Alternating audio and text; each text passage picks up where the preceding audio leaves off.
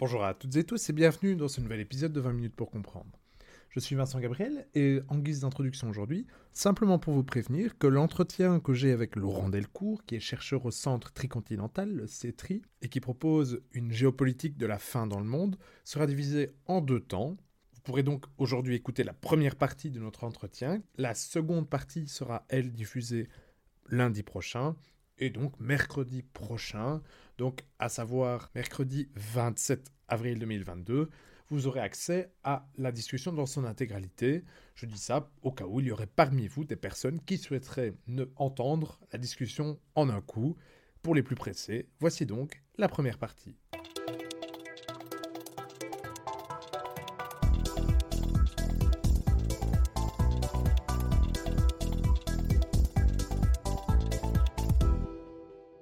Bonjour à toutes et tous et bienvenue dans ce nouvel épisode de 20 minutes pour comprendre, le podcast qui vous aide à comprendre l'actualité internationale. J'ai aujourd'hui le plaisir de recevoir Laurent Delcourt. Bonjour. Bonjour. Vous êtes sociologue, historien, chargé d'études au Centre Tricontinental et aussi le directeur du nouveau numéro de Alternative Sud, un système alimentaire à transformer. Et je vous reçois aujourd'hui pour parler de la faim dans le monde. Eh bien, merci pour l'invitation. Merci à vous.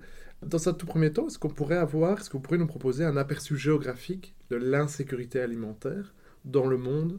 Euh, Oui, alors vous savez, depuis, euh, depuis 2015, c'est-à-dire euh, l'année de l'adoption des objectifs, des objectifs de développement durable, dont l'une des, priorités était l'élimination de la faim dans, le monde. En fait, la, la faim dans le monde n'a cessé depuis 2015 euh, d'augmenter.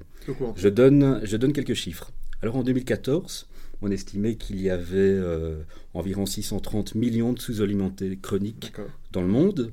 En, 2019, ils étaient entre 50, entre 50 millions et 70 millions en plus.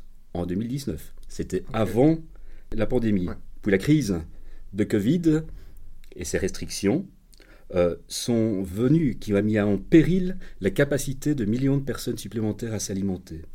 D'une part, en déstructurant euh, les, systèmes de production et les chaînes euh, d'approvisionnement alimentaire dans le monde, qui sont, qui sont, comme tout le monde sait, assez très étendues, et d'autre part, en, détruisant des millions d'emplois, ainsi que les, les, sources de revenus, par exemple des travailleurs informels dans le Sud, qui sont, qui sont nombreux du fait des, restrictions au niveau du, au niveau du marché, des restrictions euh, sanitaires, etc. Aujourd'hui, d'après le, PAM, on estime qu'il y a 870 millions de sous-alimentés chroniques dans, dans le monde. En fait, en valeur absolue, un chiffre qui n'a pratiquement jamais été euh, atteint. Et désormais, on en reparlera plus tard, sans doute, avec le, début de la, de, de, de, la guerre en, en, Ukraine, la situation euh, sans doute va être euh, bien pire. Mais bon, on y reviendra. Mais euh, revenons à cette, à cette géographie de, de la faim. Alors, le, les problèmes alimentaires euh, euh, euh, chroniques sont liés essentiellement au niveau de, revenus moyens des, populations. Donc, on, retrouve, on retrouve cette sous-alimentation chronique dans les pays du Sud, en particulier dans certaines régions qui sont les régions les plus pauvres du, monde, donc qui ne sont pas, qui ne sont pas des, régions dépourvues d'un potentiel agricole, d'un potentiel alimentaire, mais ce sont surtout les régions les plus pauvres du monde. Donc, c'est essentiellement l'Afrique saharienne, le Sahel, euh, c'est des pays qui sont en guerre, comme, euh, comme l'Afghanistan, comme, euh, qui, qui, ont été en guerre, comme l'Afghanistan, le Yémen, notamment. C'est l'Asie, c'est l'Asie du, du, Sud, essentiellement le Bangladesh, l'Inde, le, le, Pakistan, l'Amérique centrale, l'Amérique en Amérique du Sud et en Amérique centrale, la situation s'est également détériorée, ce, ce, qui explique aussi une profonde crise euh, migratoire. Vers les, on estime qu'il y a environ 500 000 personnes euh, qui cherchent à fuir l'Amérique centrale du fait de leur pauvreté pour se rendre aux, États-Unis. Le dernier numéro d'Alternative Sud, en fait, qui vient de sortir, est consacré à la, à la, question.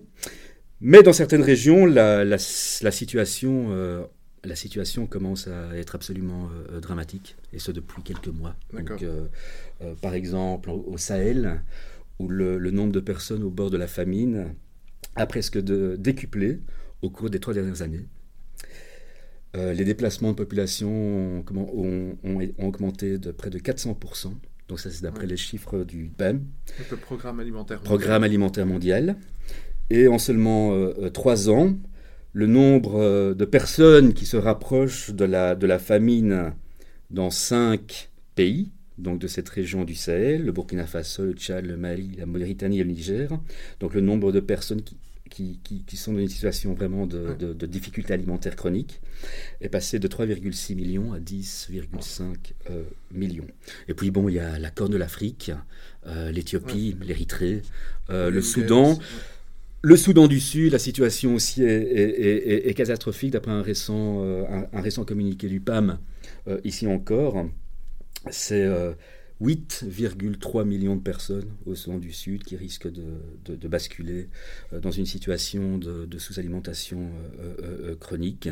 Et puis à Madagascar, alors le sud de Madagascar, depuis deux ans, il y a une, sécheresse assez importante qui touche le, qui touche le pays. On estime, on estime que c'est la, première grande sécheresse due au réchauffement climatique qui met en péril dans le sud de Madagascar la vie de 1, de 1 à 2 millions euh, de, de personnes. Sans, sans, compter d'autres euh, d'autres régions du monde. Hein. Par exemple, euh, si je prends le cas du Brésil, qui est un pays, un pays émergent, la faim a fait son, qui avait pratiquement été éliminé durant, les, durant les, les 15 premières années du, du, 21e siècle, la faim a fait son, son grand retour au, Brésil. Et donc c'est intéressant parce qu'on on peut donc tracer presque une corrélation, voire une causalité entre l'instabilité politique, économique, enfin, et la faim plus généralement. Oui, l'instabilité, l'instabilité politique, la situation énergétique aussi. Euh, par exemple, l'utilisation, les engrais sont euh, créés avec du gaz, donc les engrais sont, voilà, sont ont, augmenté un peu partout dans, dans, dans, le monde. Le réchauffement climatique, on en reviendra euh, plus tard, qui a un effet direct sur les, sur les récoltes dans des pays euh, euh, fragilisés. Et puis, euh, bon, pour faire fonctionner des machines à tracteurs. Oui, c'est ça, euh, Voilà, donc le coût, le coût la, la, on, est, on est aussi face à une crise énergétique qui a des impacts sur, euh, sur, l'agriculture, avec forcément une, une hausse des, des, prix, des prix alimentaires. Sans parler évidemment des situations de, de, de, conflit dans certaines régions. D'accord. Et donc, vous l'avez cité, hein, en 2015, l'ONU adopte un agenda 2030 et celui-ci place l'éradication de la faim dans le monde comme un de ses objectifs de développement durable. Et vous indiquez, donc, dans euh, l'étude qu'on a citée, que les négociations sont alors très dures. Euh, comment expliquer ça alors que dans un premier temps, et de façon peut-être naïve, on pourrait se dire que éradiquer la faim dans le monde, c'est assez consensuel et qu'on va mettre tout le monde d'accord?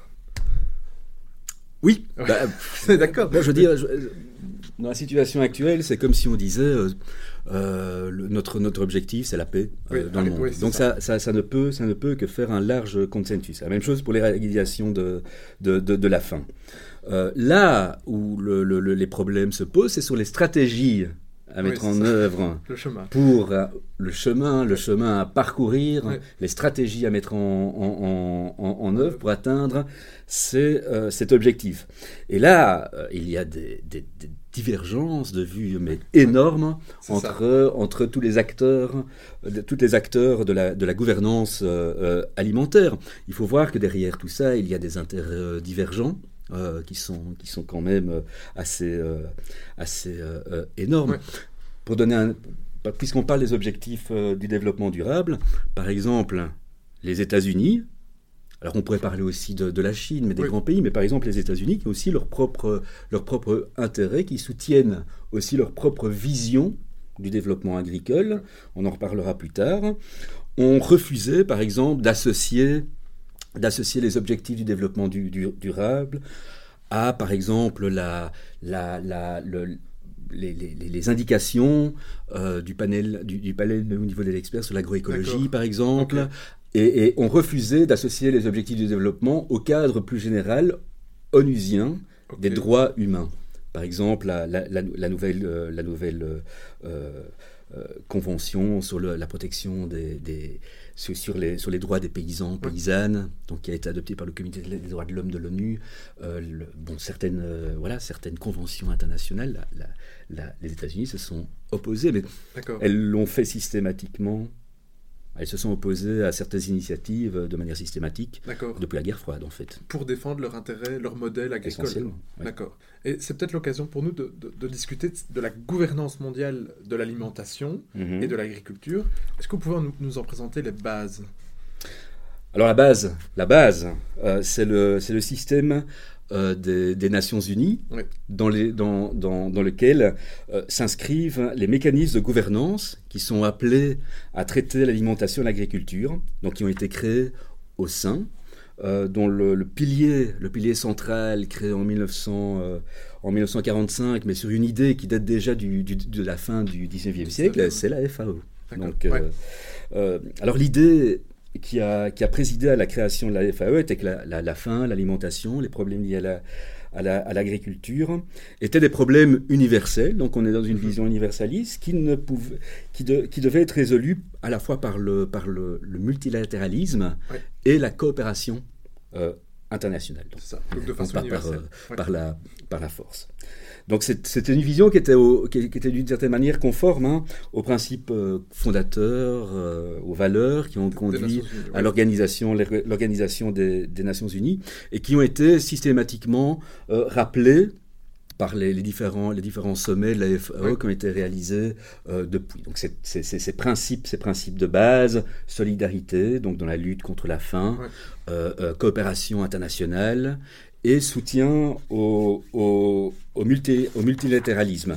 Donc, tout cela associé à toute une série de textes fondateurs, à la Charte universelle des droits de l'homme, 1948, qui, reconnaît, qui reconnaît le droit à l'alimentation, dont, les, dont le, le, le, concept, le concept euh, a été précisé euh, au fil du temps, et puis toutes les différentes conventions sur les droits, euh, les droits humains. Mais comme je le disais tout à l'heure, les Nations Unies sont aussi un, sont aussi un lieu où s'affrontent des intérêts, des intérêts, euh, euh, fortement, euh, fortement divergents. Pour reprendre l'exemple des États-Unis que je connais plus, maintenant on peut parler aussi de, de, de, la Chine. Hein. Enfin, je j'en suis pas capable puisque je suis pas spécialiste de la Chine, mais depuis la guerre froide, il y a toujours une méfiance. Alors vis-à-vis de la de la FAO. Euh, vis-à-vis de, sa, de sa politique, vis-à-vis de, de, sa stratégie. Alors il faut voir que euh, la FAO est basée sur le multilatéralisme. Donc, au sein des institutions de, de l'ONU, un pays égale une voix. Donc il y a toujours une méfiance. Depuis, depuis, la, depuis la guerre froide et encore, euh, encore actuellement. Euh, les États-Unis ont, estimé souvent que ces institutions internationales, donc il n'y a pas que la, FAO, hein, euh, étaient, sous influence d'abord influence euh, des, des, pays qui soutenaient le pacte de Varsovie, et puis influence vis-à-vis des, pays du, des pays du Sud. D'accord. étant, donné, étant donné que la, au sein, de, des Nations-Unies, les États-Unis disposent de la, même voix, par exemple, que le, que le, Burkina Faso. Euh, donc il y a toujours une, une, une, méfiance. Et donc, euh, il y a eu une tentative euh, d'affaiblir ces organisations multilatérales, multilatérales des États-Unis pour la guerre froide de plusieurs, de plusieurs manières. Alors, en réduisant les, les financements accordés par les, par les États-Unis euh, euh, à cette institution internationale. Qui ont une dette phénoménale à l'ONU, les États-Unis.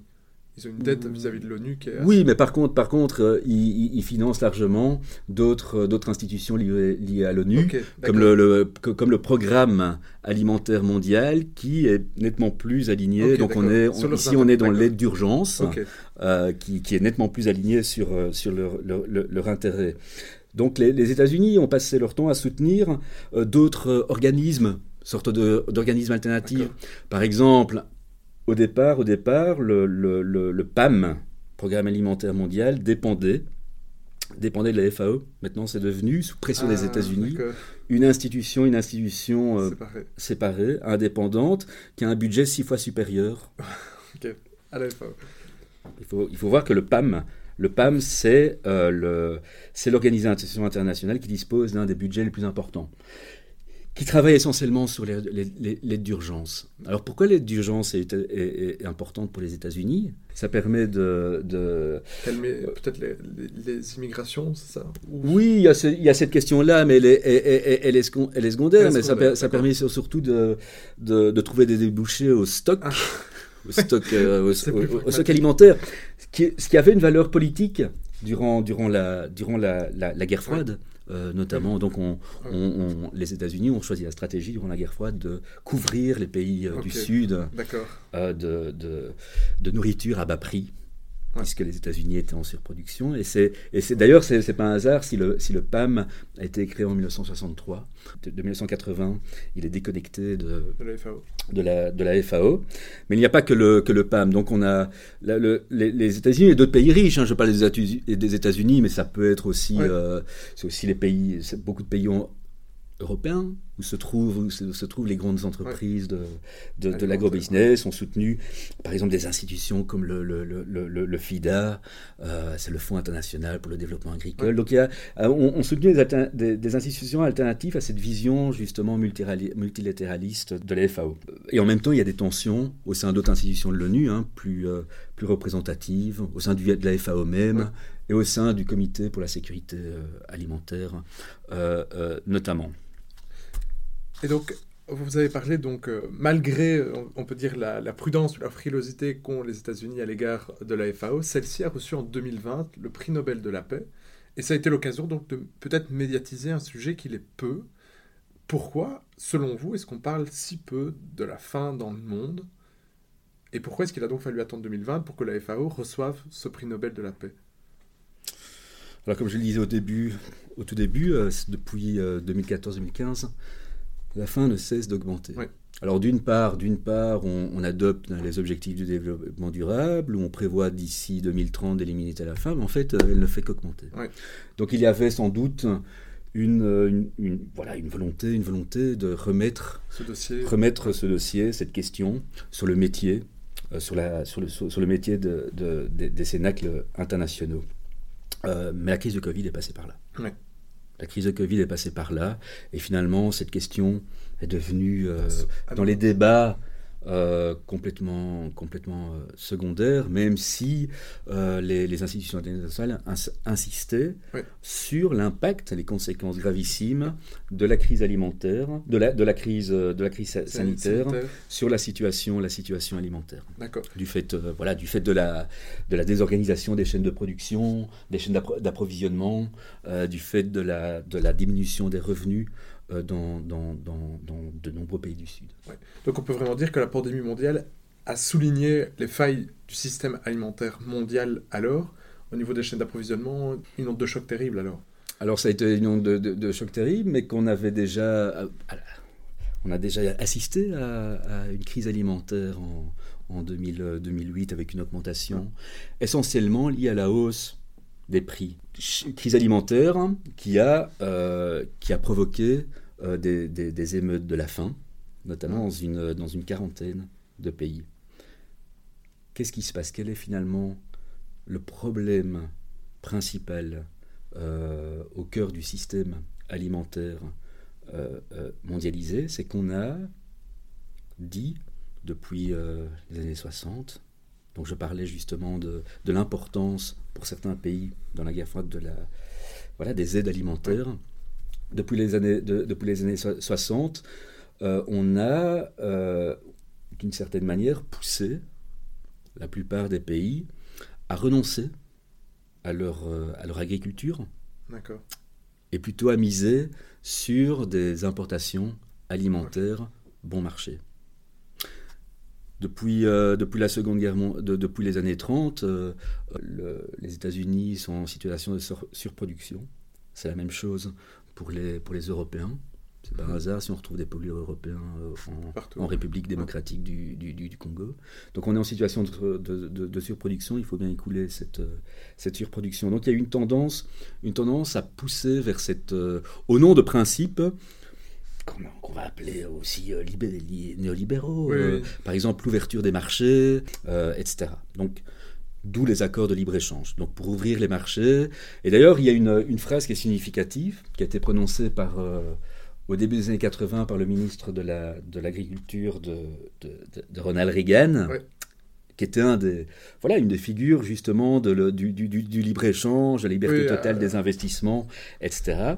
À l'époque, il dit euh, l'idée que les pays en développement devraient se nourrir eux-mêmes est un anachronisme. Donc on est au début des années 80. Ils pourraient nettement mieux assurer leur sécurité alimentaire en, en comptant sur les produits US disponibles à moindre coût. Qu'est-ce qui s'est passé? Alors à ce moment-là, à ce moment-là, il faut compter que les, pays, la plupart des pays du, Sud étaient fortement endettés. Donc euh, il y a une crise, une crise de la, de, la dette. Euh, donc on va, on va les obliger à restructurer le, la, dette, euh, d'adopter des réformes de marché, ce qu'on a appelé les ajustements structurels. Donc les, pays du Sud ont ouvert le leur, marché, on leur, a dit, on leur a dit ne financez surtout plus votre agriculture. Résultat des courses, les nombres de pays qui étaient, qui étaient des, des, exportateurs nets de produits alimentaires sont devenus des importateurs, des importateurs nets. Euh, on leur a dit de se spécialiser et donc, beaucoup de pays sont devenus euh, insuffisants euh, euh, sur le plan alimentaire et dépendants donc des importations pour nourrir leur population. Sans compter que la facture alimentaire de ces pays a fortement augmenté. Donc, on a des pays pauvres, très endettés. Et là, je, vais, citer peut-être un, chiffre. Donc, les pays les moins avancés étaient exportateurs nets de produits agricoles dans les années 1960 et sont maintenant devenus donc des, importateurs nets. Et entre 2000, entre 2000 et 2015, ils ont vu leur facteur alimentaire augmenter de 2,5 milliards de dollars US euh, à 33 milliards ah oui. de, euh, de dollars. Alors qu'est-ce qui se passe dans ces conditions? Donc vous on, vous a interdit de financer votre agriculture. Donc vous interdisez, vous interdisez euh, une population active qui est majoritairement actifs justement dans le secteur agricole à vivre de leur production, même si vous, vous, les encouragez à, leur spécialisation, vous augmentez euh, la, facture, euh, la facture alimentaire et vous rendez ces pays complètement dépendants des importations. Si les prix des produits alimentaires au niveau international explosent, c'est la catastrophe.